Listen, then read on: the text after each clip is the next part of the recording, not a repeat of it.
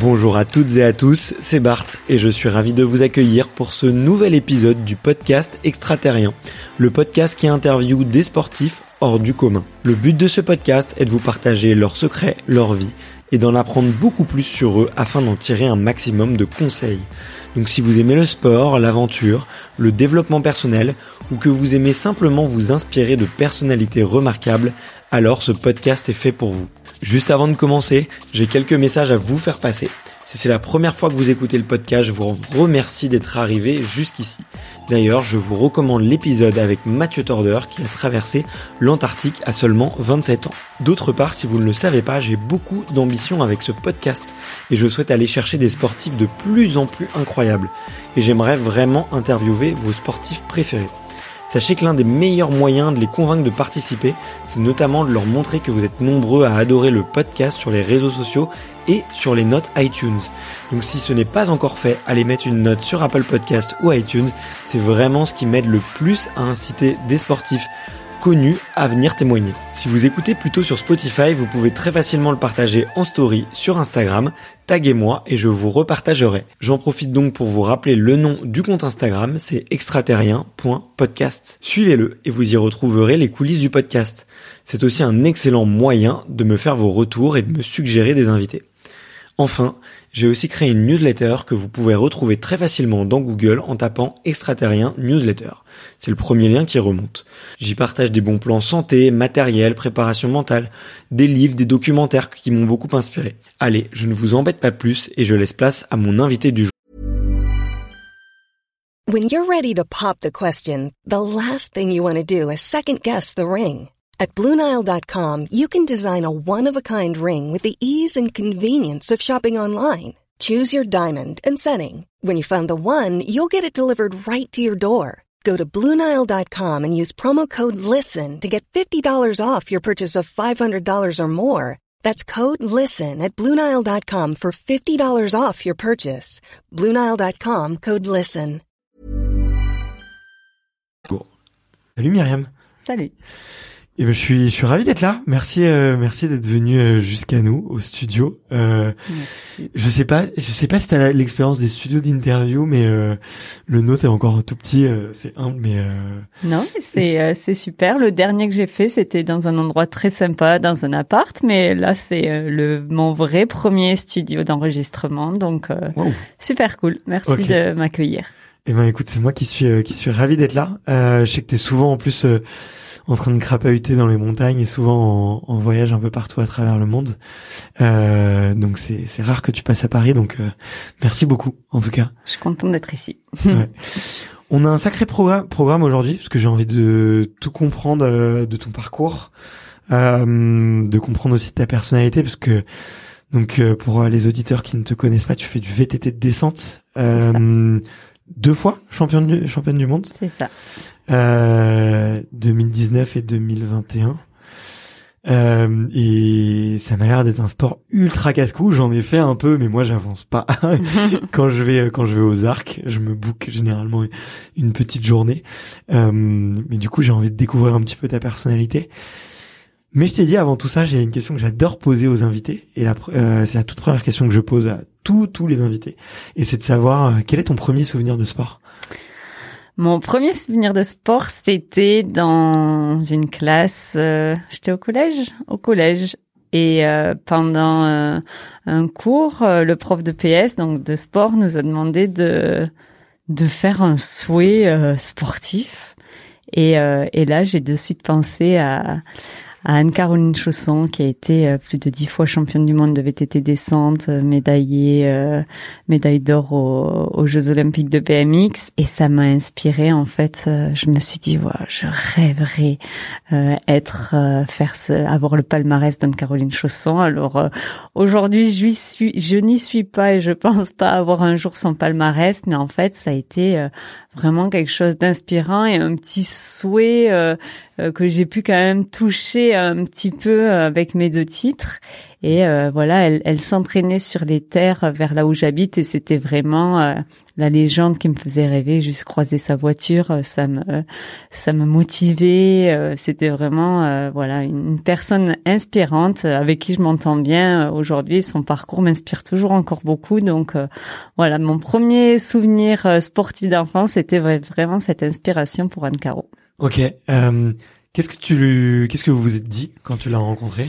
Ah ben c'est elle, c'est une personne qui est assez timide euh, et, euh, moi j'étais toute émerveillée donc euh, il y avait pas il y avait juste beaucoup d'émotions et elle faisait partie de petites actions locales qui avaient vers chez moi et j'étais juste bah tout est émoustillé de la rencontrer et euh, elle m'a partagé vraiment euh, sa passion. Euh, elle m'a donné deux trois conseils et elle m'a beaucoup parlé de se faire plaisir, de de de, de petites atouts de la performance et puis de de suivre mon rêve.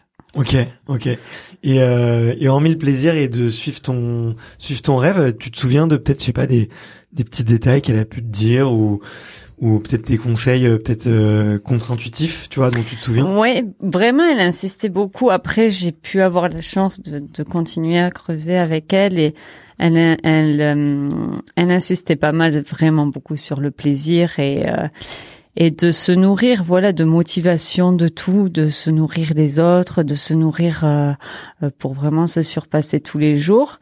Mais mais vraiment mettre l'accent sur le plaisir et, et, tu vois de toute façon quand elle roule que qu'elle s'amuse donc c'était euh, c'était hmm. ça que que je me souviens ok euh, tu Alors, la question j'allais dire tu lui as piqué des trucs mais c'est très mal formulé est-ce que tu vois au-delà de l'inspiration euh, euh, t'as été amené à, à, faire un peu de mimétisme? Moi, je sais que je progresse énormément par mimétisme dans, euh, tu vois, dans mes podcasts, dans la façon avec laquelle j'entreprends. J'ai besoin, j'ai deux phases d'apprentissage. J'observe quelqu'un, mm. je prends ce que j'aime et ce que je pense pouvoir adapter à moi. Et une fois que j'ai copié et que je me sens assez à l'aise pour explorer moi-même, je vais adapter, tu vois, ce que j'ai mm-hmm. pu copier à, et je vais le tourner à ma façon. Mm. Et euh, je sais pas si toi t'apprends de la même façon. Euh... Euh, oui, je vais, je vais toujours prendre euh, le bon des autres. Et par, par exemple, Anne Caro, elle s'est toujours comparée aux garçons et elle a toujours fait la course avec les garçons. Alors j'ai vraiment appliqué cette méthode qui aujourd'hui je me dis bon, ça a du bon, mais ça a aussi des côtés un peu piégeux parce que quand tu ne fais que te comparer à des garçons, euh, euh t'as vite fait aussi d'être mmh. euh, déçu, de te sentir toujours en dessous, euh, parce qu'on n'est quand même pas fait de la même manière, on n'est pas, on n'a pas la même masse musculaire, on n'a pas les mêmes hormones. Mmh. Mais c'est vrai que dans un milieu où il y a peu de filles, ça a été toujours quelque chose de très motivant de me dire non mais là mon chrono c'est un chrono et je me compare, je le compare mmh. avec les autres chronos. Alors qu'aujourd'hui j'en reviens un peu à me dire euh, compare ce qui est comparable parce que euh, ça peut aussi euh, avoir des pièges de se sentir euh, toujours bah, le dernier chrono quand tu es dans une équipe mmh. avec plusieurs garçons. Mais mais cette manière de vraiment voilà se dire bah OK on n'est pas beaucoup de filles mais c'est pas pour autant qu'on peut pas on peut pas jouer avec les garçons. Donc c'est c'est vraiment quelque chose qui qui m'a inspiré voilà de elle elle gagnait tout. Parfois elle faisait des compètes où elle était très très bien classée avec les élites hommes donc ça a été un peu ce que j'ai suivi de faire et euh, et souvent je me compare euh, je compare mon chrono avec les élites ouais. Ok, d'accord. C'est euh... ça tire vers le haut euh, quand même de d'être assez élitiste comme ça. Ouais, mais c'est justement tu vois c'était une question que je que je voulais te poser, savoir si, enfin moi je vois ça, enfin le VTT de descente comme un sport ultra casse-cou. Du coup, faussement masculin, enfin tu vois en tout cas dans les les préceptes.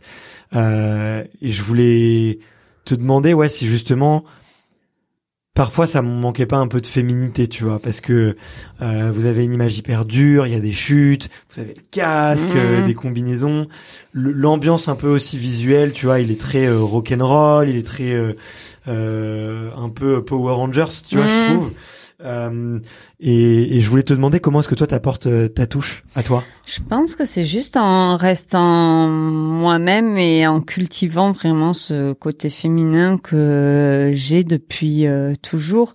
C'est-à-dire que j'ai toujours aimé euh, des choses de filles, le shopping, passer du temps avec mes copines, me faire les ongles, aller chez le coiffeur, faire des, trucs très girly clichés. Mmh. Et, et pour moi, c'est pas parce que je fais ce sport que que je dois euh, laisser tomber ma féminité euh, d'un côté. Donc ça a été vraiment, euh, je me rappelle il y a dix ans de ça, voir les filles qui enchaînaient les compètes et les compètes et moi qui étais au bord de la piscine à me faire bronzer dans le sud et me dire mais c'est ça qui va faire que tu vas être meilleure quand tu reviens sur la course le week-end prochain. Et j'étais persuadée que c'était mon arme. C'était ben je suis dans un monde euh, très masculin, dans un monde très raw, comme tu dis, euh, et, et au final, ben c'est de, c'est ma mon arme secrète, c'est de ne pas laisser tomber ma féminité parce que tout est question de bon mélange et que je mmh. pense que si tu es équilibré euh, dans ta vie et dans qui tu es, la personne que tu es, ben tu performes. Après, chacun chacun vit sa féminité comme il le souhaite, mais je pense que que ça ressort toujours à un moment donné, quoi. Ouais, bien sûr. Voilà, donc du coup, euh, c'est vrai que c'est un sport très euh, très Power Rangers, comme tu dis, mais euh, bah, par exemple, euh, Grave, une une amie concurrente, elle va dessiner ses tenues en mettant sa petite mm. touche dessus. Enfin, je trouve que c'est quand même chacune a sa façon de développer sa féminité parce que ça fait vraiment partie partie du jeu. Ouais, ouais, mais je, écoute, euh, tu, tu fais bien de le dire, ça me, j'avais envie de te poser la question aussi parce que j'ai rencontré Tess le 2, euh, que tu dois connaître, et, euh, et, elle, elle, tu vois, elle avait le même problème, elle s'entraîne avec un groupe de garçons, euh, elle se compare aussi beaucoup avec des garçons justement pour, pour progresser, et je pense que c'est, euh, pour elle aussi, ça a été une vraie arme. Mm, mm. mais elle me disait que par moments, ça, c'était un petit peu difficile parce que, notamment vis-à-vis -vis de son entraîneur, parce que son entraîneur avait jamais entraîné une, une femme quoi tout mm, mm, simplement mm. et et, euh, et elle elle disait à quel point elle avait besoin en fait de cultiver cette féminité pour euh, compenser euh, tu vois ce euh, le fait que bah ouais elle soit dans un, dans un monde assez masculin quoi et c'était une arme pour pour contrebalancer quoi. C'est ça. Je pense qu'il faut juste bosser avec des gens qui soient ouverts d'esprit et et qui euh, qui voilà. Après je pose de plus en plus avec euh, des filles aussi. Donc euh, pareil tout est question de bon mélange. Ma préparatrice cérébrale s'appelle Aurélie Lamy. C'est la personne qui s'occupe de ma com des réseaux sociaux. Anna elle est une chouette nana aussi. Donc ça fait du bien. C'est vrai que j'ai trois grands frères. J'ai été vraiment élevée dans un monde très masculin au point où j'ai eu de la difficulté à euh, être vraiment bien avec les filles, euh, c'est-à-dire que euh, j'avais des copines avec qui j'étais depuis toujours, mais parfois je me sentais un petit peu incomprise. Et au jour d'aujourd'hui, vraiment, je, je, je sens qu'il y a eu un step de fait. je pense hmm. que ce soit dans le sport ou moi vis-à-vis -vis, des filles et et je trouve vraiment euh, le bon équilibre et je me sens comprise en fait dans euh, ben voilà j'ai cultivé vraiment j'ai grandi euh, avec les trois grands frères avec tous ces mecs et j'adore ce monde. Mais maintenant j'arrive à mettre le haut là à dire oh, oh, oh là j'ai vraiment besoin de de voilà un petit temps pour moi et, et mes copines et et voilà. Et les garçons comprennent. Je pense que il y a eu des choses qui ont changé ouais on évolue dans le bon sens. ouais, je suis un peu un je suis un peu un caméléon aussi quand je suis avec mm. des garçons, je, je suis un petit mec et puis euh, et puis quand je suis avec des filles, euh, je suis full girly, donc euh, je, je, je, voilà, je suis bien dans tous les mondes. Ok, ça marche. bah, merci de nous faire part de ça parce que tu sais des fois avec les réseaux sociaux, on a un peu une image bah, un peu déformée, tu vois, des, des gens et c'est vrai que notamment, tu vois, je te suis beaucoup sur Insta parce que j'ai j'adore, tu vois, le ce contenu. Moi, ça me fait voyager. J'adore les- Mhm. tous les sports de nature. Et euh, bah, on voit, on voit l'athlète. Tu vois, on voit un Mhm. peu moins euh, la femme. euh, Tu vois, qui, se cache derrière. euh, euh, c'est peut-être aussi un choix de communication, tu vois. Et et euh, certains se se mettent euh, très à nu sur, euh, on va dire, ou partagent en tout cas tous les côtés de leur vie.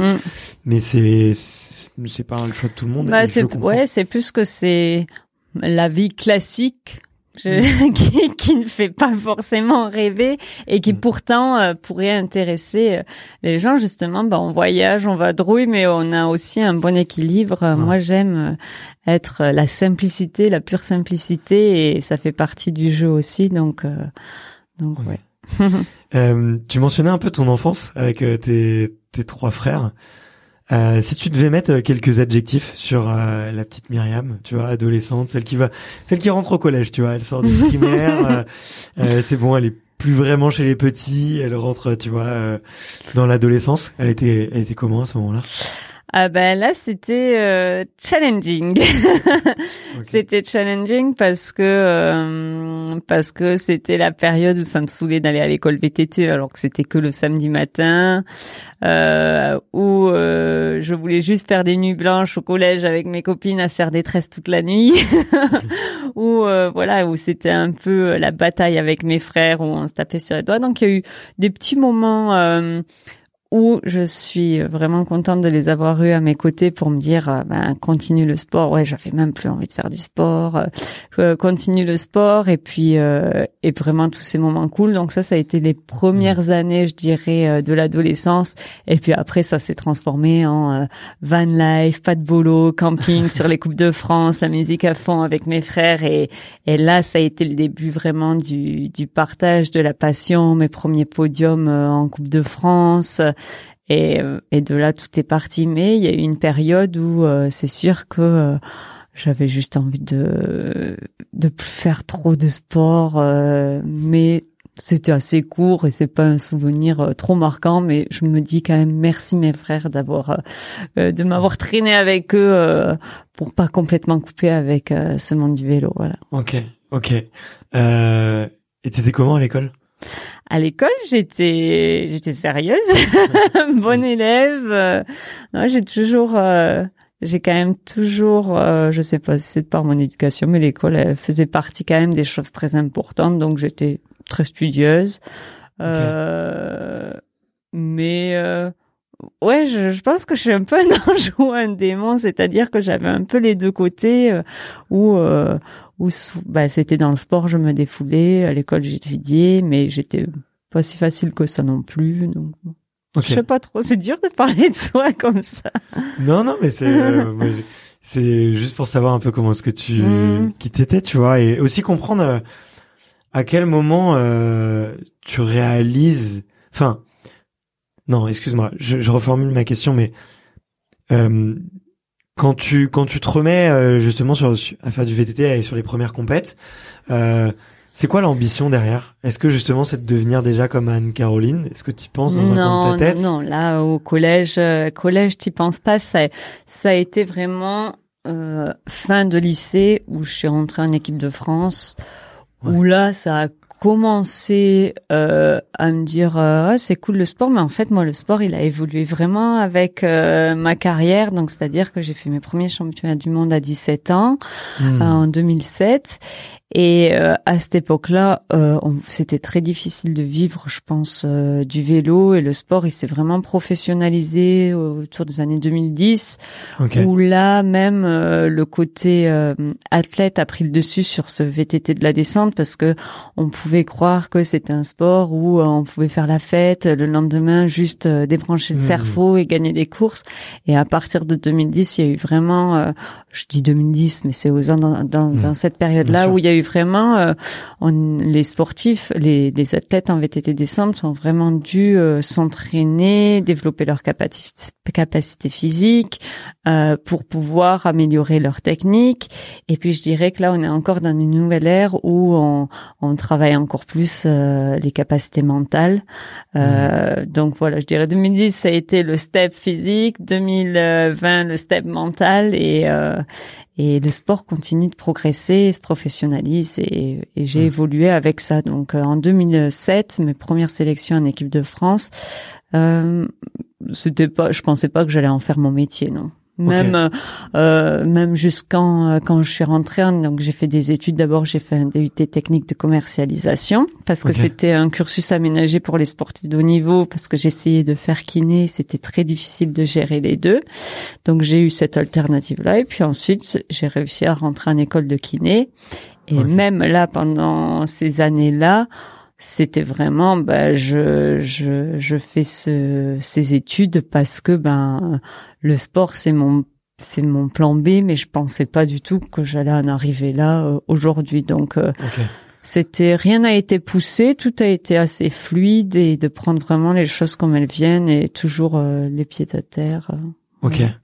Ok ok. Mais hyper intéressant tu vois mm. d'avoir cette vision du parcours et tu peux t'entraîner combien de temps par, par jour, par semaine du coup euh, Ça dépend vraiment euh, de ce qu'on fait. En fait, nous, on fait un sport euh, très explosif. quand on fait de la descente, par exemple, on peut faire que... c'est chronophage aussi, tu vois. Ouais, c'est-à-dire qu'on fait 10, 10 descentes par jour et ça prend toute la journée.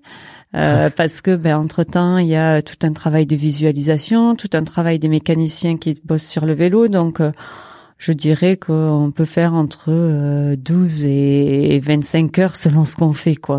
Hmm. Euh, si tu comptes une journée de descente entière euh, comme un entraînement et chose qui est et que je commence à comprendre seulement aujourd'hui pourquoi je suis aussi fatiguée après bah, 10 descentes de 3 minutes sur toute une journée, parce que c'est vraiment, il y a un côté nerveux qui est très très puissant. Et après, bah, sinon, en général, je fais euh, trois séances de muscu, les après-midi des efforts euh, cardio sur mon vélo de route ou mon vélo mmh. d'enduro. Je fais une, une, longue sortie de vélo de route euh, par semaine. Le week-end, on va mettre un peu de la technique avec de la moto, de la du VTT descente et un petit peu de technique avec de la pump track ou du BMX. Voilà une semaine type pendant les trois semaines en général que je fais à la maison. Et ensuite, tous les mois, on part avec mon équipe, donc au en stage, donc tous les mois, mois et demi. On se rassemble, donc on est une quinzaine de personnes avec euh, donc euh, les trois élites, Amaury Pierron, Thibaut Daprella, moi-même, mhm. euh, Hugo Marini le junior, et on se retrouve pour tester le matériel. Donc on a toute l'équipe des mécaniciens, les ingénieurs, les managers, et là on va faire vraiment du développement pour avoir le vélo le plus performant, pour travailler nous, faire euh, de la descente. Et ensuite, quand on rentre chacun chez soi à la maison, là, on va bosser physiquement et mettre juste des petites touches de descente, mais ça va pas être les gros blocs comme on fait euh, tous les mois. Donc, c'est un programme assez intense et ah, tu, tu croises énormément en fait. Tu fais beaucoup beaucoup de choses. C'est ça, euh, c'est que c'est pas du tout. Alors parfois je peux me plaindre hein, encore ça et puis il me dit mais tu sais que tu fais presque un sport différent tous les jours donc euh, c'est quand même pas redondant comme comme entraînement. tu comptes pas les carreaux de la piscine tous les jours. ouais ouais bah, j'en connais j'en connais qui échangeraient bien. Ouais. Mm. Donc euh, non après c'est sûr que ça fait rêver mais parfois t'en as marre d'avoir euh, les fesses sur une selle et euh, et hmm. c'est bien parfois quelques jours mais ça peut m'arriver d'en avoir vraiment ras le bol parce que euh, c'est vraiment tout le temps, tout le temps, tout le temps, tout le temps, tout le temps. Donc, il y a eu des petits moments un petit peu down, mais sinon, je me régale d'aller m'entraîner, je me régale de, de ce que je fais et je suis vraiment, c'est vraiment le, le côté du sport de haut niveau qui est chouette, quoi, de de se lever ce matin pour aller euh, bah, s'entraîner, faire du sport, euh, développer des nouvelles euh, capacités physiques, techniques, mentales. Ouais, je vois, je vois très bien. Euh, T'as parlé de effectivement de l'effort nerveux. Mm. on en parlait. Hein, enfin, je te disais en intro. moi, quand je fais un peu de descente, après, ça me lessive. j'ai vraiment l'impression, enfin, tu sais, une sentiment, de, une sensation de vide, quoi, mm, mm. de plus avoir d'énergie parce que euh, effectivement tu es tellement concentré euh, durant ton effort. Euh, comment est-ce qu'on récupère de ça? C'est vraiment avec du repos et j'ai envie de dire aujourd'hui ce qu'on développe quand on fait donc le travail que je fais avec Aurélie Lamy, ma préparatrice cérébrale, c'est justement de mieux récupérer de ce de ce genre d'effort, de ce type d'effort Et vraiment, je comprends pas comment j'ai pu mettre autant de temps pour. C'est pour ça que ça me fait plaisir de te l'entendre dire. J'avais un peu la sensation que c'était pas normal que je sois autant fatiguée euh, Hmm. après ces efforts parce que je me disais mais certes la descente c'est ultra physique parce que euh, il faut euh, donner un effort très court mais très intense.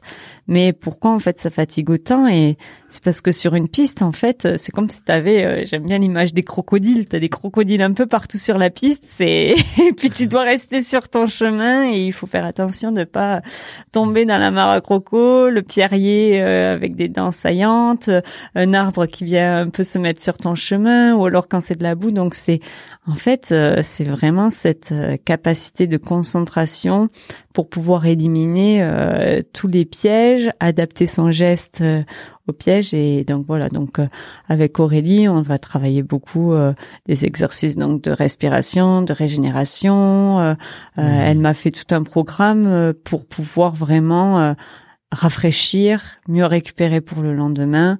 Hmm. Et là, j'ai envie de dire, c'est une année un petit peu spéciale parce que donc du coup, ça fait sept mois que euh, que je souffre de symptômes euh, post-commotionnels, et c'est ce qui aide aussi à à me rendre compte à quel point la descente nécessite vraiment des, des capacités nerveuses extrêmes.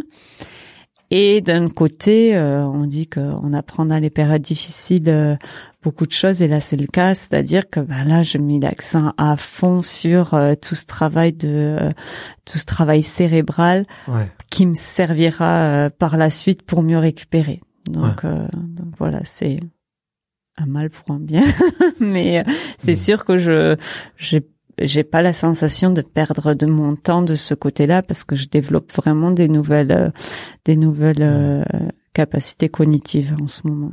Ouais, c'est sûr, euh, c'est sûr. Et puis euh, on on connaît vachement bien, tu vois, d'un point de vue médical, euh, toutes les blessures ou tous les maux un peu physiques, tu vois, musculaires, articulaires et tout tendineux. Euh, le cerveau, même pour les médecins, c'est plus obscur. On sait, mais par contre, on sait qu'il y a un énorme potentiel. Si on le travaille, euh, on peut faire des choses énormes. Et ce que je trouve dur, tu vois, quand t'es athlète de haut niveau, c'est que tu te fais une déchirure musculaire, tu le sens, hop, t'as une gêne, tu vas te mettre, euh, je sais pas, si c'est à l'ischio, tu vas boiter et puis euh, et du coup tu vas te reposer. Le cerveau, tu vois, comme on est des êtres euh, qu'évitons la douleur et qui sommes quand même des êtres euh, très optimistes, on est en permanence, tu vois, en train de d'oublier les trucs négatifs en permanence, tu vois, en train de de refouler, de remettre à demain euh, euh, justement cette régénération un peu du cerveau et et on oublie en fait de récupérer euh, Mm. de récupérer cérébralement quoi. C'est ça. euh, C'est ça. Pour moi, je, je suis complètement euh, consciente aujourd'hui que plus tu vas récupérer, mieux tu vas donner, et que il faut activer autant euh, la vraiment la récup euh, que l'entraînement, et que ben euh, c'est aussi important d'entraîner son cerveau. Enfin, moi, j'ai des exercices et je veux dire, ça m'a mis du temps à dire, mais c'est, euh, je vais être intransigeante sur euh, aller faire une PMA en vélo de route et alors euh, que mes exos de vraiment de récupération, ça va être euh, un peu, c'était un peu la deuxième roue du carrosse, alors qu'en fait, c'est aussi important parce que Mhm. les deux sont vraiment complémentaires. Et oui, dans le vraiment euh, côté médical, je pense que c'est très très difficile parce que j'ai fait des études de kiné et que euh, la commotion cérébrale, euh, on ne l'a pas vu, on a vu le trauma crânien très euh, très Mhm. poussé et que euh, voilà, il y a en fait, je pense qu'il faut juste accepter qu'il n'y a pas de solution miracle. Alors Mhm. je demande aux médecins, mais pourquoi on peut aller sur la Lune aujourd'hui Et vous me répondez autant de on ne sait pas sur la commotion cérébrale, quoi. C'est pas possible. Et je pense qu'il faut vraiment accepter qu'il y a des millions de connexions dans le cerveau ouais. Et que c'est juste pas possible, euh, ou du moins aujourd'hui, de tout comprendre, euh, mettre. euh, c'est pas des fibres musculaires. On peut pas comparer le cerveau à, euh, à, à un muscle. Et c'est pas juste des fibres euh, lentes, des fibres rapides. euh, c'est pas une déchirure qui se répare. C'est pas un os qui se consolide en trois à six semaines la première consolidation. Euh, c'est c'est juste d'accepter vraiment ce ben il y a plein d'hypothèses et il faut travailler un peu tout. Donc euh, donc c'est vraiment euh, c'est vraiment vraiment difficile de se soigner euh, d'une commotion quand il y a autant de euh, on sait pas. Mais écoute, on, on, on, va essayer de, de, creuser un peu le sujet, mm. mais juste tu vois, j'aimerais que les auditeurs encore qui qui connaissent un tout petit peu moins le VTT de descente, ils se rendent compte à quel point c'est un sport qui nécessite d'être focus et qui prend de l'énergie. Euh, pour ça, ce que je te propose, c'est que tu me dises sur une compétition où vous roulez quand même beaucoup, combien tu vas avoir de descentes? Alors, du coup, euh, là, tu me parles d'une compétition, c'est chose qui va être vraiment différente d'un camp d'entraînement que je peux faire avec mon équipe, parce qu'une compétition, on va justement essayer de s'économiser au maximum. On va essayer donc de repérer la piste, donc beaucoup à pied. On va d'abord faire une journée où on va prendre trois, quatre heures pour euh, connaître par cœur chaque caillou, chaque racine. Donc le premier jour, on l'a fait à pied. Et, là, tu visualises tout, tu photographies tout dans ta carte mentale et ta, ta mémoire. C'est que c'est indispensable. Si tu fais pas une reconnaissance à pied, euh, tu peux pas aller vite euh, comme ça. Alors ça peut nous arriver, par exemple pour un shooting photo, d'aller rouler sur une piste et puis tu te sens pas du tout en confiance. Et puis en fait tu dis mais je l'ai pas fait à pied, donc c'est normal quoi. Donc premier jour la reconnaissance à pied indispensable. Et ensuite... Euh... ça, tu dis, c'est 3-4 heures. Ouais. Et c'est la veille de la course Non, c'est le premier jour. Donc, on a d'abord une reco à pied, une journée reco à pied, une journée reco vélo, une journée qualif, une journée finale. Donc, autant te dire que le dernier jour de la finale, la piste, on la connaît par cœur, mais le terrain, il évolue. C'est ça qui est hmm. différent, par exemple, avec un sport comme euh, le motorsport ou euh, la route reste, la route, nous, le terrain, il évolue. Donc, tu peux reconnaître la piste le premier jour à pied, ça va juste dégrossir, hmm. mais la piste sera totalement différente le dernier jour. Donc, certains refont une reconnaissance à pied en milieu de course. Donc, c'est là que le côté physique est très important. Descendre une montagne, vu comme c'est raide, euh, alors que tu as fait des rocos, tu la marches, enfin c'est c'est que de l'excentrique sur les jambes. Euh, nerveusement, même la roco à pied, t'arrives d'une roco à pied, tu t'es arrêté euh, tous les deux pas pour regarder ce qu'est-ce qu'il y a sous tes pieds et t'arrives en bas et t'es lessivé aussi, donc c'est hmm. c'est ça. Donc premier jour roco à pied et le deuxième jour on fait donc les reconnaissances sur le vélo. Ok. Et là, c'est là qu'on va pas en faire trop trop, on va en faire, je dirais, six. Ok. Euh, pour pouvoir euh, régler son vélo. Donc, euh, on va adapter vraiment le vélo, se mettre en confiance, trouver le meilleur setup pour le vélo. Donc, c'est pour ça qu'on fait beaucoup de tests l'hiver sur différents types de pistes. Comme ça, on va être beaucoup plus réactif pour trouver le bon réglage selon les conditions météo, si c'est une piste où il y a de la boue, si c'est très sec, de la poussière, si ça tape beaucoup ou si c'est assez soft, enfin si mhm. on a besoin d'un vélo qui qui est très nerveux parce que ça pédale beaucoup, donc il va nous falloir un vélo dynamique ou alors si c'est une pente très raide avec euh, beaucoup de dénivelé, des gros trous, des grosses racines apparentes, là on va faire un vélo peut-être, euh, je, je généralise, mais un petit peu plus souple, plus posé. Donc là, le premier jour sert à faire tout ce dégrossir, se mettre en conscience, en confiance sur le vélo, euh, passer les obstacles parce qu'en général il y a des obstacles. Nous euh, les filles, on a souvent des sauts qui sont pas mhm. si faciles que ça à réaliser. Donc le premier jour, ça va être ben, toute cette approche émotionnelle de ben, j'ai peur. Euh, parce qu'il y a un saut, il a l'air assez sketchy, mais il faut quand même le faire parce que si tu prends l'échappatoire, tu perds du temps. Donc le premier jour, il faut valider. Donc le premier jour, il y a du taf. ok. Ouais, puis là tu parles de, tu parles de effectivement la reconnaissance mentale à pied. Tu parles de faire les tests euh, et de vaincre sa peur, effectivement, l'appréhension de la première fois que tu mhm. fais une descente. D'année en année, les pistes changent? Alors, les, on a les pistes qui changent quand même. Il y a des événements phares, comme par exemple Fort William, Mont Sainte Anne, mais ils essayent quand même de changer quelques passages.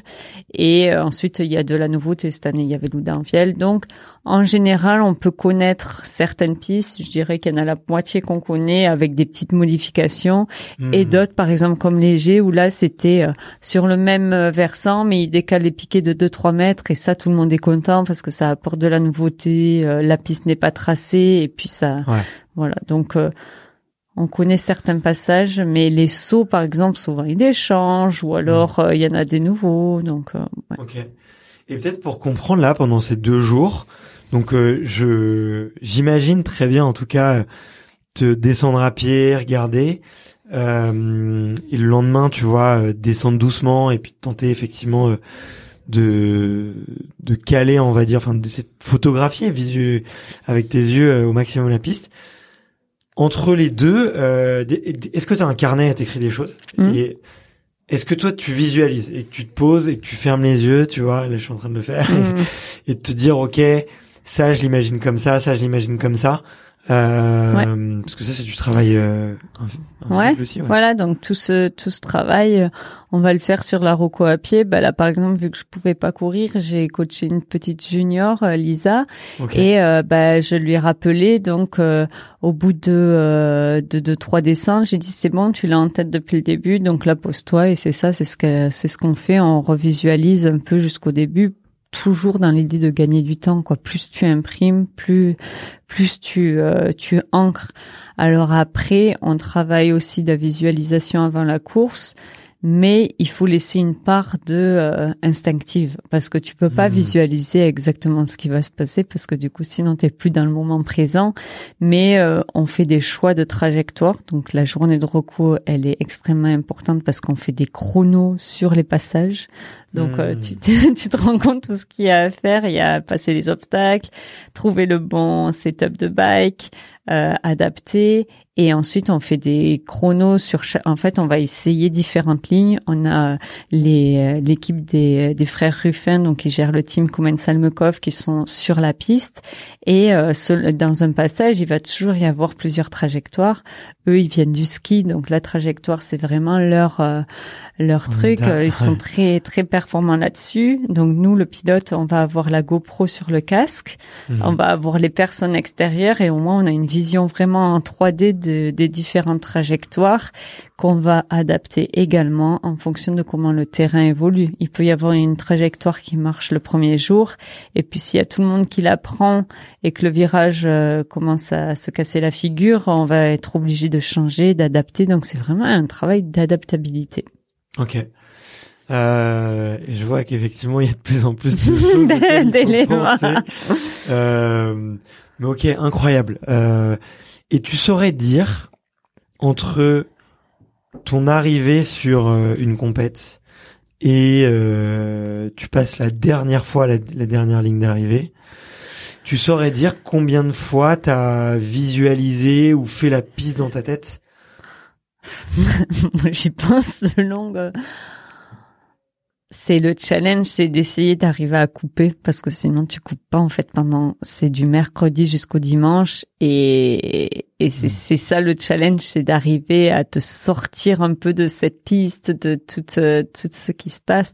Donc je peux pas te donner un nombre, mais tu, tu c'est c'est le piège que ça te bouffe quoi parce que tu penses qu'à ça et euh, et puis tu te poses 36 000 questions de quelle trajectoire je prends. euh, et mais c'est ce qui anime, c'est ça de bouffe, mais c'est aussi génial parce que tu te prends, c'est comme si tu te prends la tête avec un problème de maths et après quand tu arrives à le à le décortiquer, c'est juste royal. Donc euh, la finalité, c'est d'arriver à faire ce run final, donc le dernier run sous le feu des projecteurs, avec toute la pression que la course peut comporter, avec le public qui te, qui est avec des tronçonneuses au bord de la piste, et de, de réussir vraiment à pouvoir euh, être dans le lâcher prise après euh, une semaine à bien te prendre la tête. Donc euh, Ok.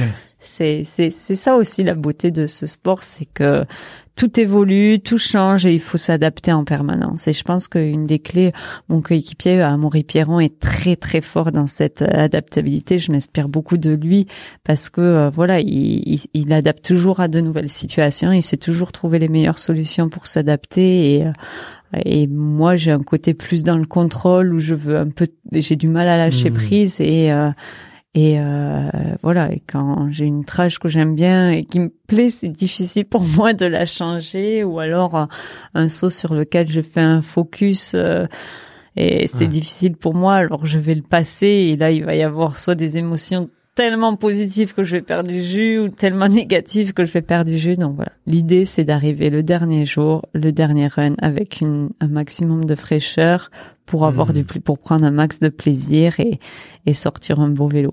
Ok. Euh, Comment tu définirais ton style de descendeuse? Hum. Euh, mon style, euh, j'ai, euh, j'aime vraiment, je suis à l'aise dans tout ce qui est technique parce que je fais du vélo depuis l'âge de 5 ans. J'ai les coudes bien écartés, les fesses bien en arrière. et, euh, et voilà, je suis, ouais, j'ai envie de dire une technicienne euh, parce que je suis très à l'aise dans le dans le technique euh, sur tout type de terrain. Les sauts, ça a été une partie très difficile de ma carrière parce que j'ai pas commencé par l'école BMX. Soit on commence par l'école. BMX, soit on commence par l'école euh, trophée régional des jeunes vététistes où on fait des petites compètes euh, avec le même vélo en trial, en descente. Donc c'est par là que je suis passée moi.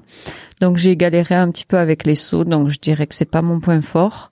Mhm. Mais voilà, donc je, je pense que je suis je suis à l'aise et quand une piste est vraiment bien Dur. dure. Et beaucoup de racines. euh, ok. Euh, et vous allez à quelle vitesse dans les, les pointes? Alors ça, c'est la question qu'on nous pose euh, en premier en général. Euh, la question la plus demandée. Et pourtant, ouais, tout joue dans les passages où vous allez le moins vite. Voilà, c'est ça. C'est que le plus dur, c'est quand c'est raide et qu'on va pas vite. Enfin, Mhm. on va à 35 km heure sur un passage très raide, très euh, où il y a des 35 gros quand même. Ouais, le- la piste de Val d'Isole, par exemple, la moyenne, si je me trompe pas, c'est c'est ça. Où euh, là, il va y avoir vraiment des gros trous, des grosses bassines. Donc en fait, le corps, il va vraiment prendre prendre cher, quoi, parce que ça bouge dans tous les sens. Et je compare un peu cette piste à la guerre, quoi. C'est vraiment la guerre. et quand je suis au départ, je me mets en mode là, je veux à la guerre, quoi.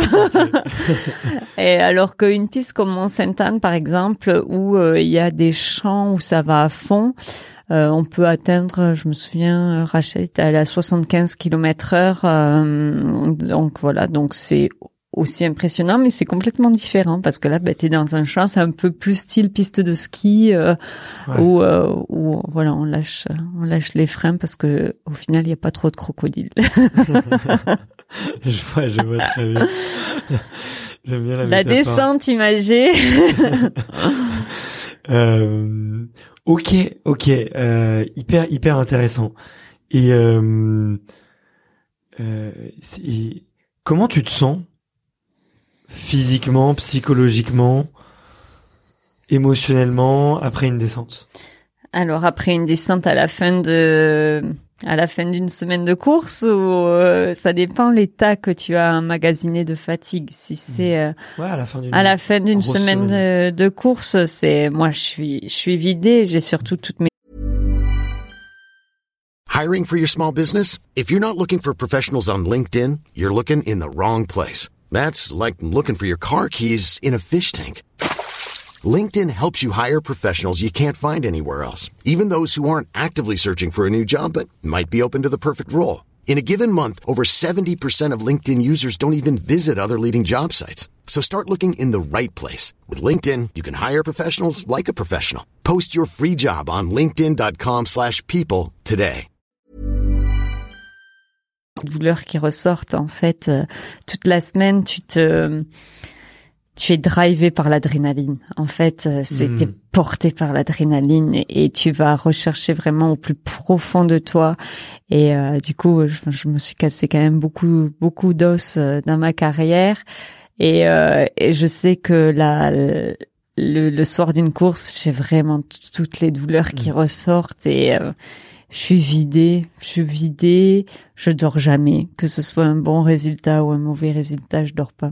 Donc c'est pour ça aussi que le travail cérébral il est important pour récupérer euh, Hmm. après une course, parce que souvent euh, là cette année, euh, par exemple là ils sortent de trois semaines de course, donc euh, si tu veux arriver frais pour les deux d'après, il faut gérer ça aussi.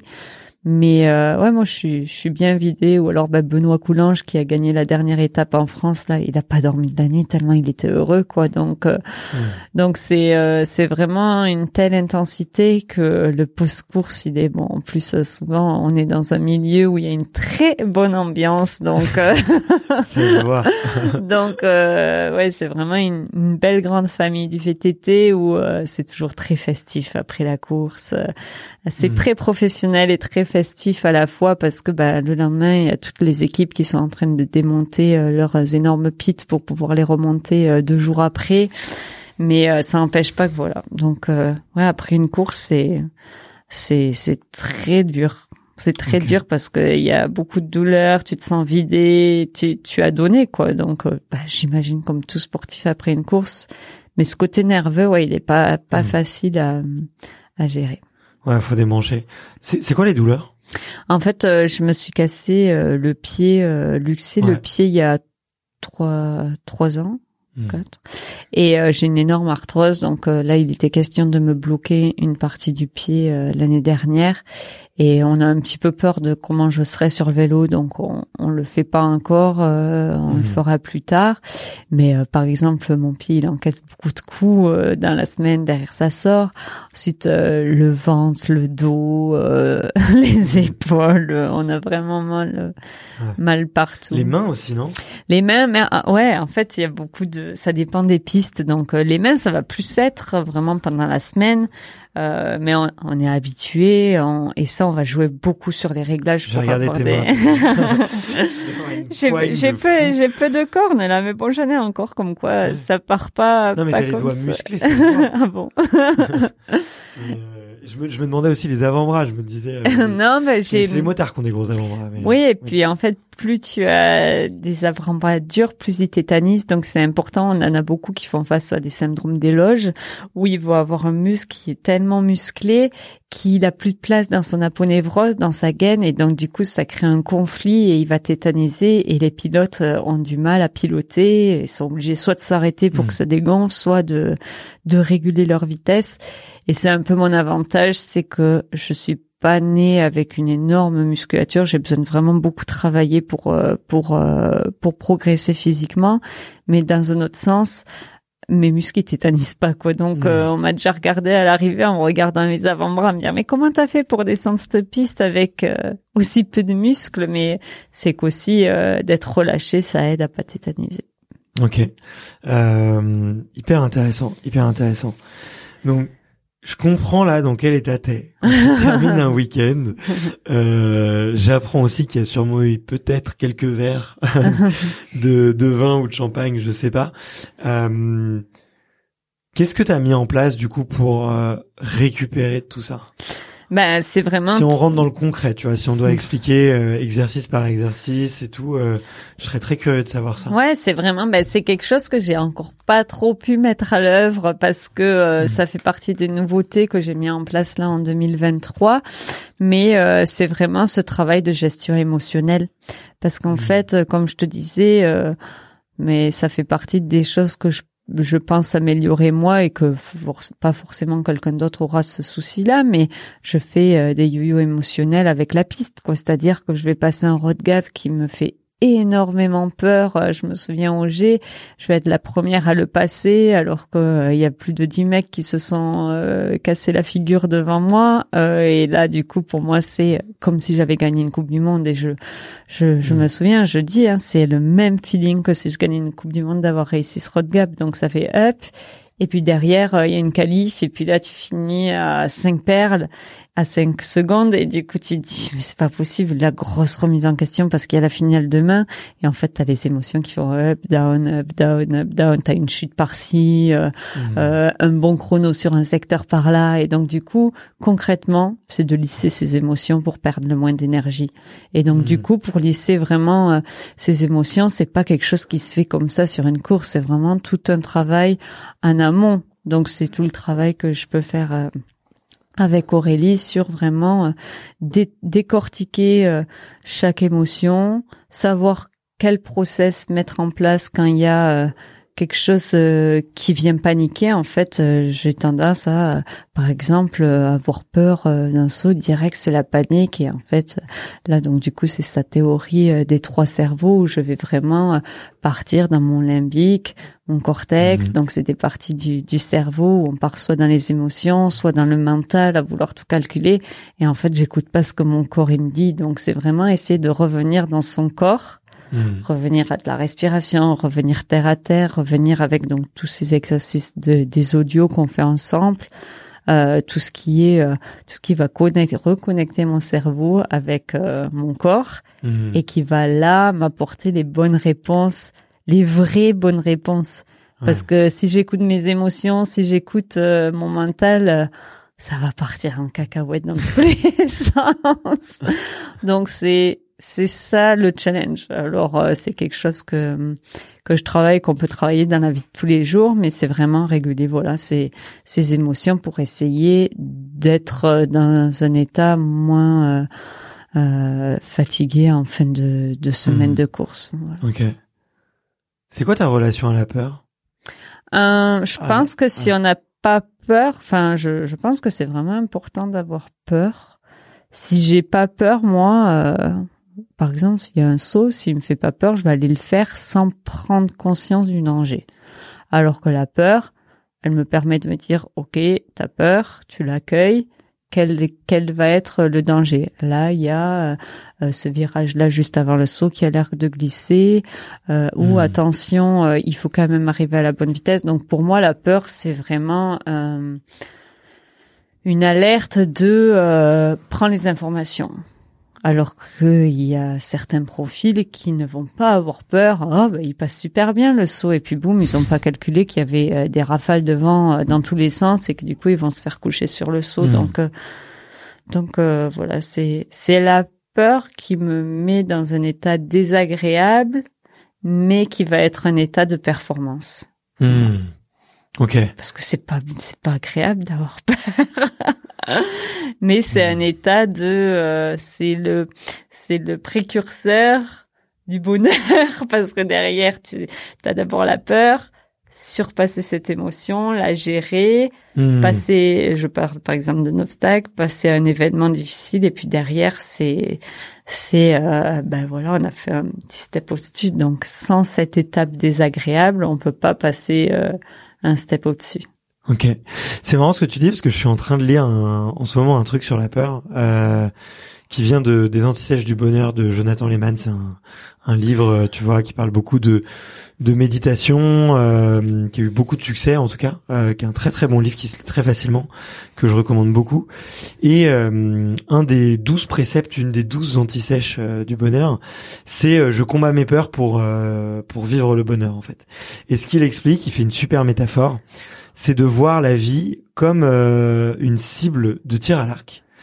Et que les deux premiers cercles, c'est ta zone de confort. Ensuite, le cercle au-dessus, c'est ta zone d'apprentissage. Donc, tu vas souvent, tu vois, euh, apprendre une recette de cuisine, euh, voyager dans un pays où t'es jamais allé. Tu vois, c'est un apprentissage assez simple. Ou apprendre une nouvelle langue, tu vois, alors que t'en as déjà, t'en connais déjà. Et ensuite, il explique que les, il y a deux zones ensuite qui sont beaucoup plus dures à, à visiter. C'est une zone de peur et ensuite ta zone de génie. Et ce qui te fait comprendre, c'est que pour aller dans ta zone de génie, en fait, t'es obligé de passer par la zone de mm. peur. Et que là où, enfin, qu'est-ce qui fait que certaines personnes réussissent et d'autres moins? C'est justement cette capacité à aller dans la zone de peur parce que tu sais qu'après il y a, ta zone de génie mm.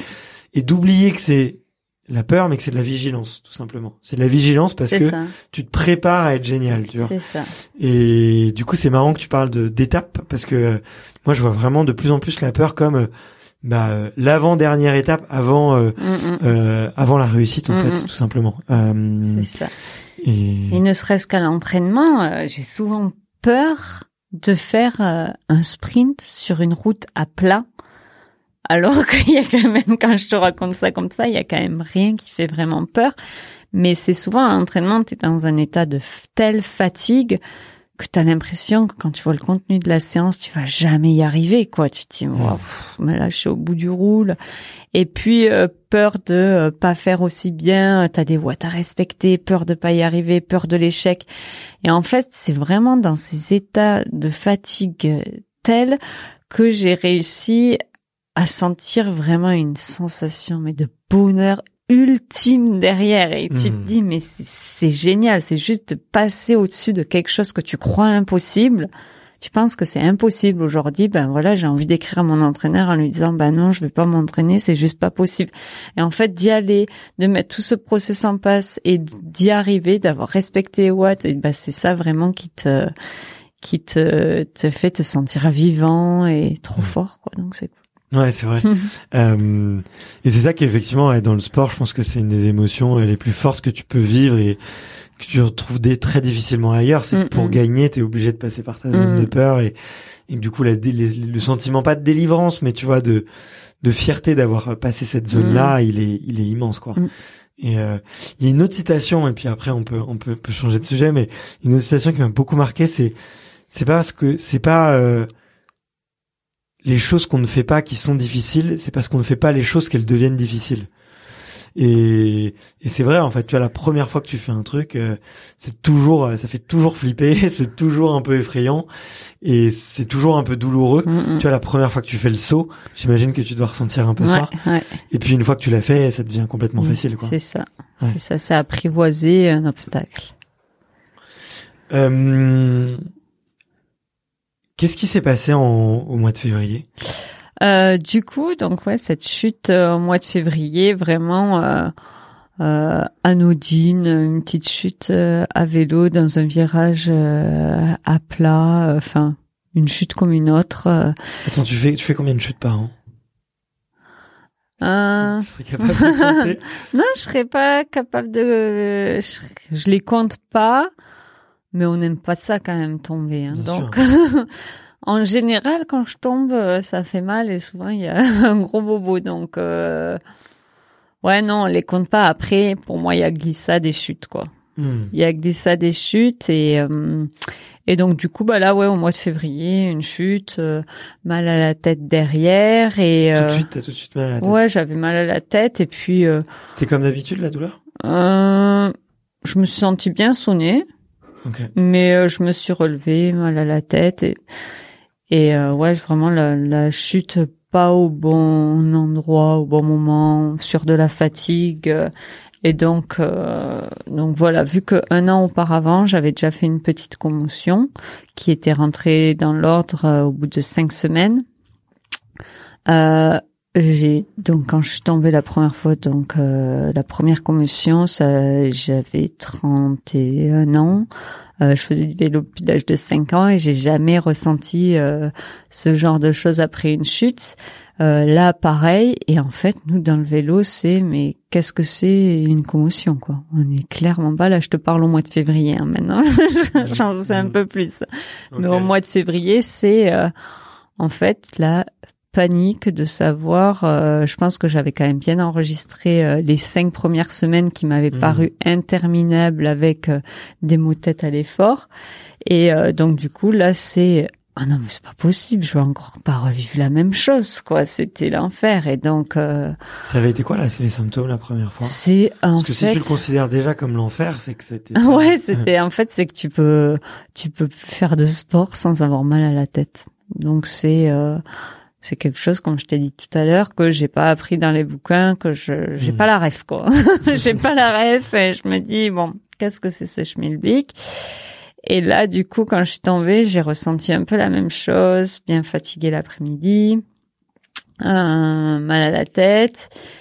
Et puis pendant une semaine, je savais pas du tout quoi faire parce qu'on était à un mois de la Coupe du Monde, l'ouverture de la Coupe du Monde. Donc quand ça fait six mois que tu t'entraînes comme une acharnée et que tu as un mois de la première Coupe du Monde, tu dis bah, une semaine de repos, c'est énorme. Donc euh, au bout d'une semaine, je vais faire un petit tour de bike, ça va, cool. Et en fait, le lendemain, je reprends la muscu euh, plus facile que d'habitude, mais quand même euh, une muscu un mois avant une Coupe du Monde pour reprendre le cycle. Et là, cette pression dans la tête était juste insupportable. Et du coup, là, je me suis dit, merde, bon, là, ça, ça coince et ça passe pas. Donc, je tire un petit peu la sonnette d'alarme euh, en Mhm. appelant un peu le corps médical autour de moi, euh, en leur disant, bon, je j'ai pas voulu trop en parler pour pas stresser, mais bon, là, ça me refait un peu la même chose. Et en Tu le savais au fond de toi? Bah j'avais ouais je, je savais que oui quand quand j'ai eu ça j'ai su directement que c'était ça. Et au jour d'aujourd'hui, je me dis bah en fait si j'avais su ce que je sais aujourd'hui, donc c'est-à-dire de reprendre vite mais doucement, eh ben je pense que ça aurait fait moins de dégâts, ça aurait moins créé de panique et euh, il y a complètement un, un néant de, de connaissances et et ça me fait un peu euh, mal au cœur pour tous euh, tous les jeunes qui font euh, du vélo et qui qui peuvent faire un chaos et le lendemain remonter sur le vélo. Bon, il y a 85% mmh. des commotions qui rentrent dans l'ordre en deux semaines. Et 15% qu'on a du mal à comprendre pourquoi qui traînent. Donc ça s'appelle un syndrome post-commotionnel. Voilà, donc il y a plusieurs hypothèses. Les filles sont moins musclées aussi du coup donc du coup, l'impact de la, la, commotion, c'est vraiment le cerveau qui va bouger dans mmh. euh, le, dans la boîte crânienne qui va bouger. Et donc du coup, cet impact serait bien plus violent si on a un coup faible que si on a un coup musclé. Donc c'est pour ça que mmh. ben se renforcer le coup quand on fait un sport comme euh, le nôtre, c'est indispensable parce qu'en plus on a le poids du casque, donc euh, ça rajoute encore du poids. Donc ça peut être une des hypothèses. Euh, Après, euh, je te rassure, euh, pour avoir rencontré, enfin, les rugbyman aussi, ils font des, des commotions cérébrales à tout, à tout va. Bien je te parlais d'Axel. Axel, ça a duré plusieurs mois. non, donc du coup, bah voilà, faire les bonnes choses au début, mm. pour moi, c'est quelque chose qui a été complètement loupé. Mm. C'est-à-dire loupé total. C'est-à-dire que j'ai été m'entraîner, j'ai été, j'ai cherché à comprendre pourquoi, qu'est-ce qui se passe, j'ai forcé, j'ai reforcé, j'ai reforcé. Il y a eu trop de temps à, à essayer de tirer sur un mmh. cerveau qui demandait juste à se reposer ou alors à faire du doux quoi. Donc euh, de ce que je sais aujourd'hui, il faut aller marcher 20 minutes dès que tu peux et puis passer un premier petit palier, c'est-à-dire euh, passer 30 minutes puis un petit sprint monter à mmh. fréquence et tout ça doit être progressif alors que d'aller mettre une muscu euh, sur un cerveau commotionné, c'est la pire des choses à faire parce qu'il tire la sonnette d'alarme. Donc voilà. Puis j'ai aussi vu que il y a, la partie sportive effectivement qui est importante mais il y a aussi la partie euh, juste euh, tu vois euh, la vie de tous les jours. Axel il me disait que s'il avait une conversation tu vois trop engagée avec quelqu'un euh, lui, il s'est endormi à table, tu vois. Il y avait mmh. un débat. Ah ouais, moi je, me, il y avait un je me suis endormi en faisant un puzzle avec mon neveu de 4 ans et c'était un puzzle de l'âge de 4 ans, quoi. Ouais, mais juste le fait d'être en train de chercher des pièces et tout, ou de regarder un film un peu trop fort, euh, ou de lire un bouquin, ça peut te mettre, euh, ça peut te mettre KO, quoi. C'est ça. Et, et ça, c'est difficile de reposer le cerveau. Ouais, c'est ça. Et puis c'est surtout, ben, euh, j'imagine, enfin, les gens qui habitent à la ville, qui ont des enfants, euh, quand on te demande de mm. reposer le cerveau, alors que tu as des contraintes vraiment de la vie de tous les jours. Euh, alors que si tu fais les choses bien de suite, je pense que ça aide. Hmm. Et, euh, et, voilà, donc c'est de, de, démocratiser les choses pour, parce que de ce que je comprends, donc là je suis à Paris parce que je vois un kiné hmm. spécialisé donc dans le vestibule. Et de ce que je comprends, en fait, donc euh, c'est juste un bug, euh, un bug. Il y a toutes les connexions qui sont un hmm. peu brouillées et qu'il faut juste raccorder pour que ça se remette en place euh, rapidement. Et que du coup quand on a une commotion c'est un peu comme un vase. À la fin d'une journée fatigante on a tous un peu mal à la tête. Et que là le vase il se remplit pour en rien. Un klaxon euh, un peu trop. En fait ça va être tout est exagéré. Et donc euh, le vase se remplit vraiment beaucoup plus vite. Et on arrive à un seuil de moi moi c'est les mots de tête si si on en fait trop alors euh, là, on a sept mois, j'ai énormément progressé, c'est-à-dire que j'ai pu aller sur euh, les deux manches de Coupe du Monde et tout ce qui était le bruit, euh, toutes les émulations, c'est quand même bien passé. Pendant quatre mois, j'ai pas pu marcher plus de 20 minutes par jour et là aujourd'hui, ben, j'arrive à, à faire des tours de vélo de route, mes premières PMA et j'ai du mal encore avec la vibration et le vélo de descente. Donc j'ai fait trois tentatives. Euh, la première où j'ai dit euh, les feux sont ouverts, c'est tout bon. Allez que j'ai fait neuf descentes dans une journée, les pistes les plus défoncées. Et pendant, c'est ça le piège avec moi, c'est que ça prend les informations, mais c'est après derrière le traitement de la récup qui se fait très mal. Et donc du coup, ça mmh. m'a coûté trois jours de, de coucher à avoir des maux de tête intenables. La deuxième session, j'ai fait une après-midi euh, et les pistes étaient un peu trop euh, Ouais. euh, défoncées, donc du coup ça a été dur. Et là, hum, ça progresse, c'est-à-dire que récemment, la semaine dernière, j'ai pu faire une journée, dormir et me lever et pouvoir retourner sur le vélo. Alors pas la journée entière, mais j'ai quand même pu me lever et retourner sur le vélo le matin. Et la nuit, c'est vraiment hum, un, indica- un indicateur de récupération. Donc c'est Mhm. tout est une question de palier à passer. Et voilà. Ouais. Donc une fois qu'on comprend le fonctionnement, en fait, c'est ça le plus dur, c'est qu'au début, on te dit oui, bah, il va falloir apprendre à comprendre toi, tes mécanismes, et on peut Mhm. vraiment pas comparer une commotion avec une autre parce que chacune sont vraiment différentes. Moi, c'est vraiment l'effort qui va me causer ces, ces maux de tête et cette concentration. Donc, euh, dans le sport que je fais, c'est sûr que c'est un petit peu embêtant, mais, euh, mais là, ça progresse bien comme il faut et, euh, et le fait d'accepter ce qui arrive, ça aide aussi. Ok. Voilà. Mais euh, déjà, merci beaucoup d'en parler.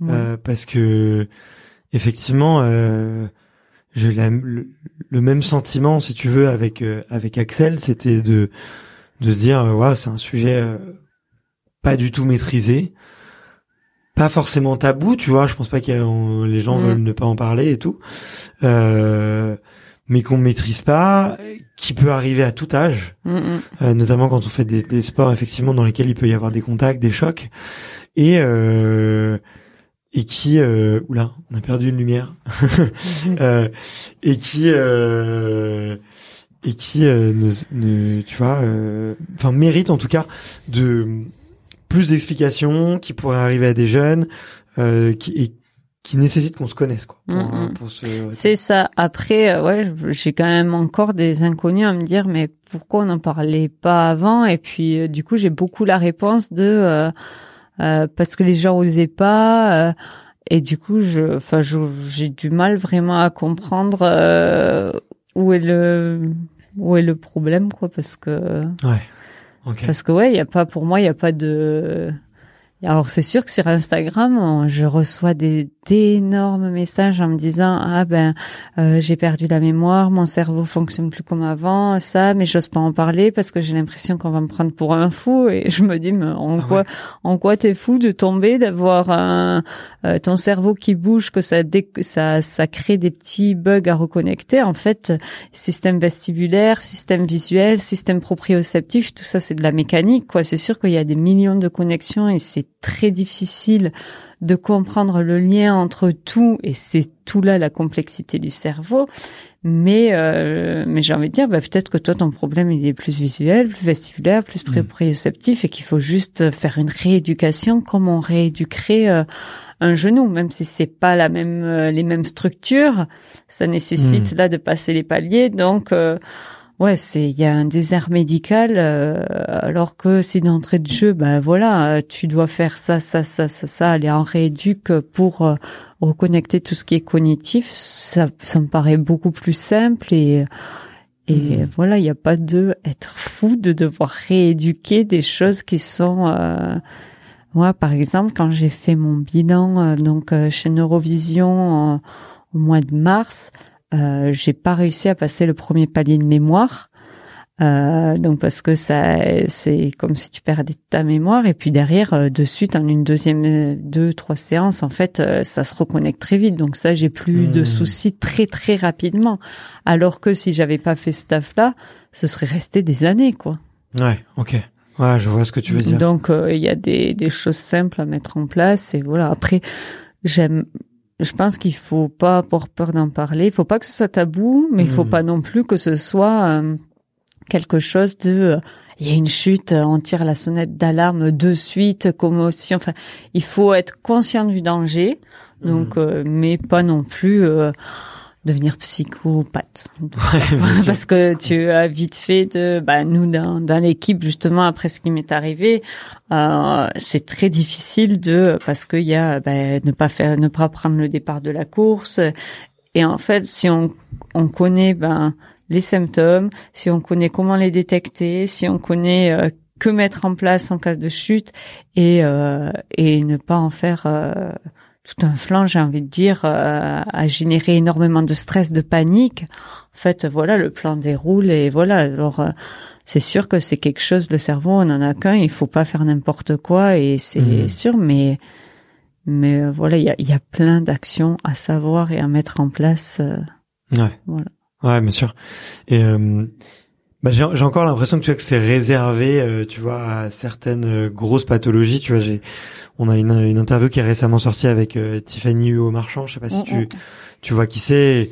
Et euh, on a on a beaucoup parlé effectivement dans dans l'échange de sa rééducation et du fait qu'elle a du tout réapprendre. Et ce qui est hyper déroutant, c'est que aussi à l'inverse, vu que tu citais un peu la kiné, euh, à l'inverse de la kiné ou de tout ce qui va être très mus- mécanique, très musculaire, où tu vois qu'il y a une espèce de progression linéaire et très facilement mesurable, tu vois, avec euh, de la tension, avec des charges et tout, tu vois. Là, euh, sur le sur le cerveau, bah des fois tu régresses un peu, Mm, ou des fois tu peux traverser un long plateau et mm, et débloquer ce plateau-là, c'est en faisant d'autres choses, tu vois. Et, et c'est pas toujours euh, évident de s'y re- s'y retrouver. Euh, mais elle, en tout cas, elle dit que ça, elle avait été super bien accompagnée, tu vois, avec des très bons moyens. Mais je pense que c'est encore euh, très méconnu, tu vois, pour euh, le corps Mhm. médical, on va dire un peu plus Ouais, généraliste. vois. c'est vraiment en train de se démocratiser, de, faut, ouais. Mm. de, de, de se développer les recherches. Après, euh, faut faire vraiment attention à tout ce côté business aussi qui peut se cacher derrière les commotions, euh, tout, tout ce qui peut être créé pour euh, soigner le, Mm. le cerveau. Comme une message j'ai reçu, euh, viens euh, deux jours, euh, t'auras plus rien. Et du coup, je suis un peu tombée dans le panneau de de deux Ah ouais. trois et, et c'est sûr que ben quand on est dans au fond du trou, on a envie de s'en sortir, donc on a envie de tout essayer, mais mais je pense qu'il y a juste pas de solution miracle et que chacun est différent et alors chaque cerveau sont vraiment différents et que euh, que euh, il faut juste essayer de de travailler un peu tous les axes de travail à travailler. euh, voilà. Mm. Ouais, ok. Euh, comment tu te sens aujourd'hui? Aujourd'hui, je me sens plutôt bien. La lumière bleue me dérange un petit peu. Ah zut Bon bah écoute, on va mettre- c'est vrai, mais il fallait le dire tout de Non, suite. non, non, ça va bien, mais c'est, c'est, non, non, ça va. Ah zut, je suis désolé. Non, mais je la vois bien. On peut l'éteindre. non, Tiens, regarde, on va non, non, non, ça va. Si, si, regarde, on va l'éteindre. C'est pas grave. Non, non. C'est pour la va. fin. Allez hop.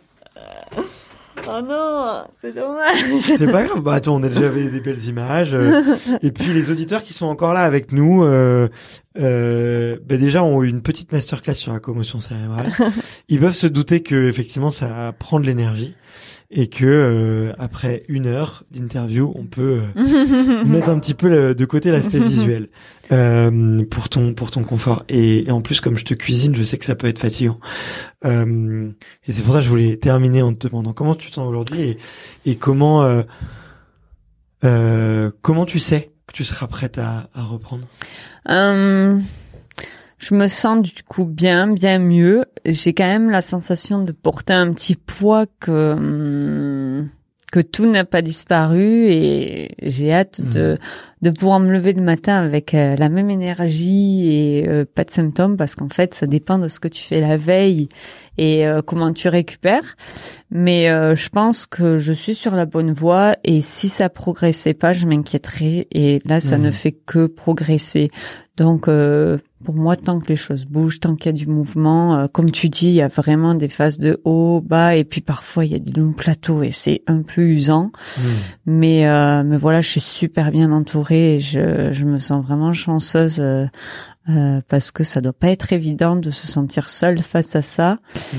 Et euh, moi, j'ai été dès le début super bien entourée, donc euh, voilà, je reste positive. Euh, ce serait mentir que de dire qu'il n'y a pas des moments down. Euh, Il y, a, y a des moments que j'ai pas traversés et que sûrement je traverserai qui sont pas rigolos du tout. Mm. Mais, euh, mais aujourd'hui, je pense que cette passion du, du vélo, tout ce que ça me procure, euh, là, ça me manque euh, bien trop. Et, euh, et voilà, il y a de belles choses en perspective. Et là, j'ai quand même euh, quelque chose qui m'enlève un gros poids, c'est d'avoir tiré un trait sur ma saison. En fait, euh, là, la saison, elle se termine dans deux semaines.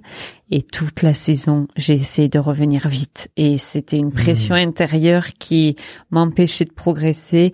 Et là, ben, j'ai tiré un trait. Donc, je m'envole dimanche pour le Québec pour aller commenter la course. Ce sera la finale de la Coupe du Monde et je la ferai pas. Mais pour moi, c'est vraiment me dire, ben voilà, il y a tout un hiver qui arrive.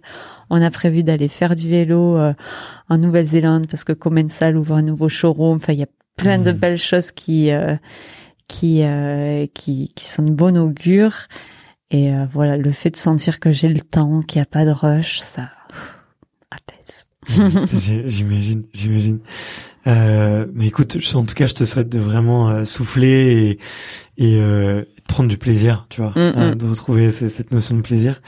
Euh, Peut-être juste pour terminer sur le sujet, et après j'ai j'ai deux trois petites Mm. questions de fin et, et, et je te libère. Euh, si euh, si là, il je sais pas, il y a des, des athlètes là qui nous écoutent et qui se disent waouh, euh, ce qu'elle vient de dire. Myriam, euh, je me reconnais à fond dedans. euh, il faut que je, il faut que je fasse quelque chose. Et peut-être c'est des gens qui, tu vois, qui, étaient un peu moins encadrés. Je sais qu'il y a beaucoup de jeunes qui nous suivent, qui écoutent justement pour écouter un peu les, les conseils de, de, champions et de championnes. Euh, Qu'est-ce que tu recommandes de faire euh, au plus vite? Bah déjà d'en parler à son médecin. C'est vraiment la première étape et et euh, et de de sentir si son médecin s'y connaît un petit peu dans les commissions ou quel médecin il peut le, le recommander. Ensuite, euh, il y a plusieurs euh, centres euh, pour euh, pour faire des bilans. Euh, moi, je suis allée chez Neurovision à Lyon où euh, on a pu vraiment juste faire un bilan des yeux, un bilan Mhm. cognitif et au moins, bah, c'est là qu'on a vu euh, euh, les petites choses. Il y a un outil qui est le neurotracker, c'est des balles qui bougent dans tous les sens et la façon dont on réagit à cet outil euh, permet de savoir s'il y a des séquelles ou pas. Ok. Et puis, euh, surtout, surtout, si ça t'arrive et que c'est frais, en fait, de refaire vite quelque chose de doux.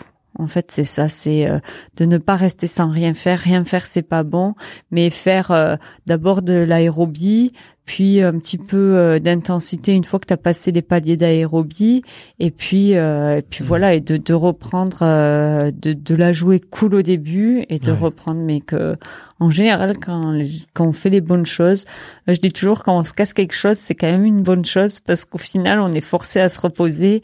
Et là, Mhm. pour le coup, ben moi, ce qui m'est arrivé, c'était juste qu'il y avait rien de cassé et du coup, ben il y avait cette pression de la Coupe du Monde qui arrivait, qu'il fallait faire vite, vite et d'arrêter le le vite, vite et de prendre le temps et que Mhm. 85% du temps, ça passe très vite. Et puis sinon, il y a plein de moyens pour améliorer tout ça. Et même si c'est vieux, j'ai entendu dire des personnes qui, au bout de trois ans, arrivaient encore à améliorer leur qualité de vie.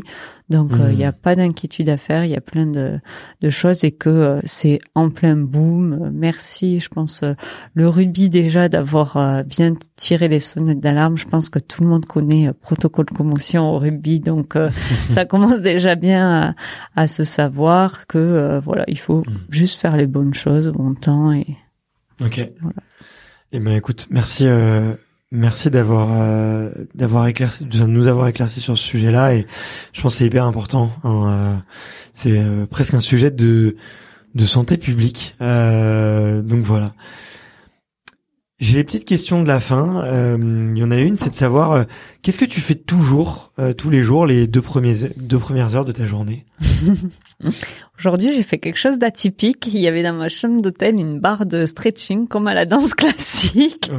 Donc du coup, euh, j'ai fait des beaux étirements là-dessus. Mais sinon, en général, quand je me lève, euh, j'aime trop le bon café. Donc je me fais toujours un super bon café euh, et un bon petit déjeuner. J'aime bien euh, vraiment prendre le temps de faire un bon petit déjeuner. Donc quand je me lève, c'est c'est ça, bien m'hydrater, bien m'alimenter et ensuite ma petite routine euh, sur mon rouleau et mon tapis avant d'aller euh, avant d'aller m'entraîner. Donc c'est c'est un peu la routine matinale. Ok. Rouleau rouleau rouleau, rouleau étirement dès le matin Voilà. du coup. Ouais, ouais. Alors, il y en a qui font avant manger. Moi, je suis bien trop gourmande et j'ai juste hâte d'aller boire mon café le matin. Donc, euh, je fais ça, ouais, après avoir, euh, après avoir petit déjeuner, avant d'aller m'entraîner, euh, ça me permet de, de voilà, de tout étirer. De souvent, en fait, j'ai un rouleau avec des gros picots et il Mhm. fait vraiment mal. Je le- Mais et en fait, à chaque fois, c'est tous les matins pareil, ça fait mal deux secondes et après c'est fini. Et bon. j'ai l'impression que c'est ça qui fait que l'entraînement passe aussi bien parce que t'as fait le mal direct et puis après tout tout, tout passe bien quoi.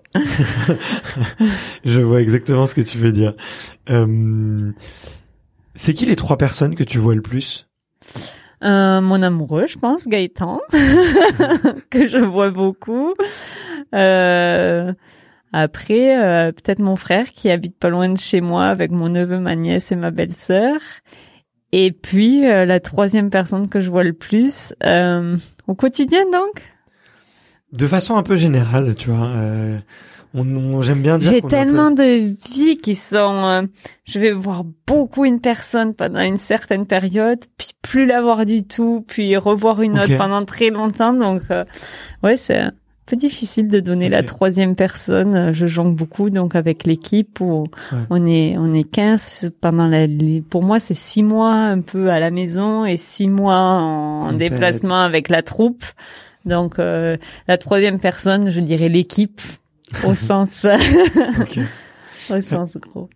Euh, si j'appelle Gaëtan justement et que je lui demande euh, euh, la plus grosse, justement ta plus grosse qualité en amour, qu'est-ce qu'il dirait? Il a toujours les bonnes questions. La plus grosse qualité en amour. Ou Pour lui, tu vois. Pour lui, Pas forcément en amour, mais la plus grosse qualité que lui ressent en tout cas. il s'ennuie pas. voilà. Et si, si je lui demande de, de me dire euh, euh, un, un- allez, je vais pas dire un défaut, mais un euh, un axe d'amélioration. Tordu. Euh, Tordu. ok. Voilà. Ça me va très bien.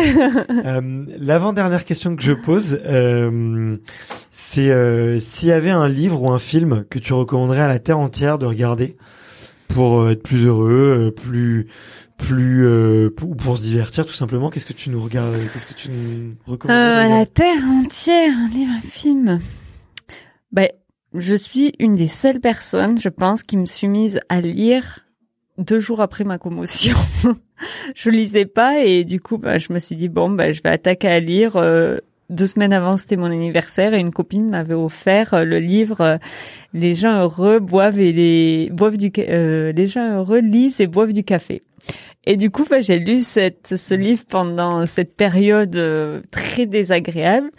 Et ça m'a permis de voyager. C'était un moment très très agréable. Donc euh, c'était très facile à lire pour quelqu'un comme moi qui je, j'ai- je lis pas beaucoup beaucoup, mais euh, c'était super.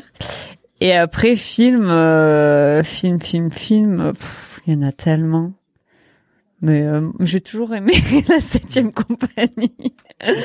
Si on veut vraiment se détendre et juste euh, prendre quelque chose à la légère, c'est euh, comme ça, chef. Et puis voilà, un petit petit moment, euh, petit moment voilà qui caractérise un peu ces années plus jeunes euh, à se marrer.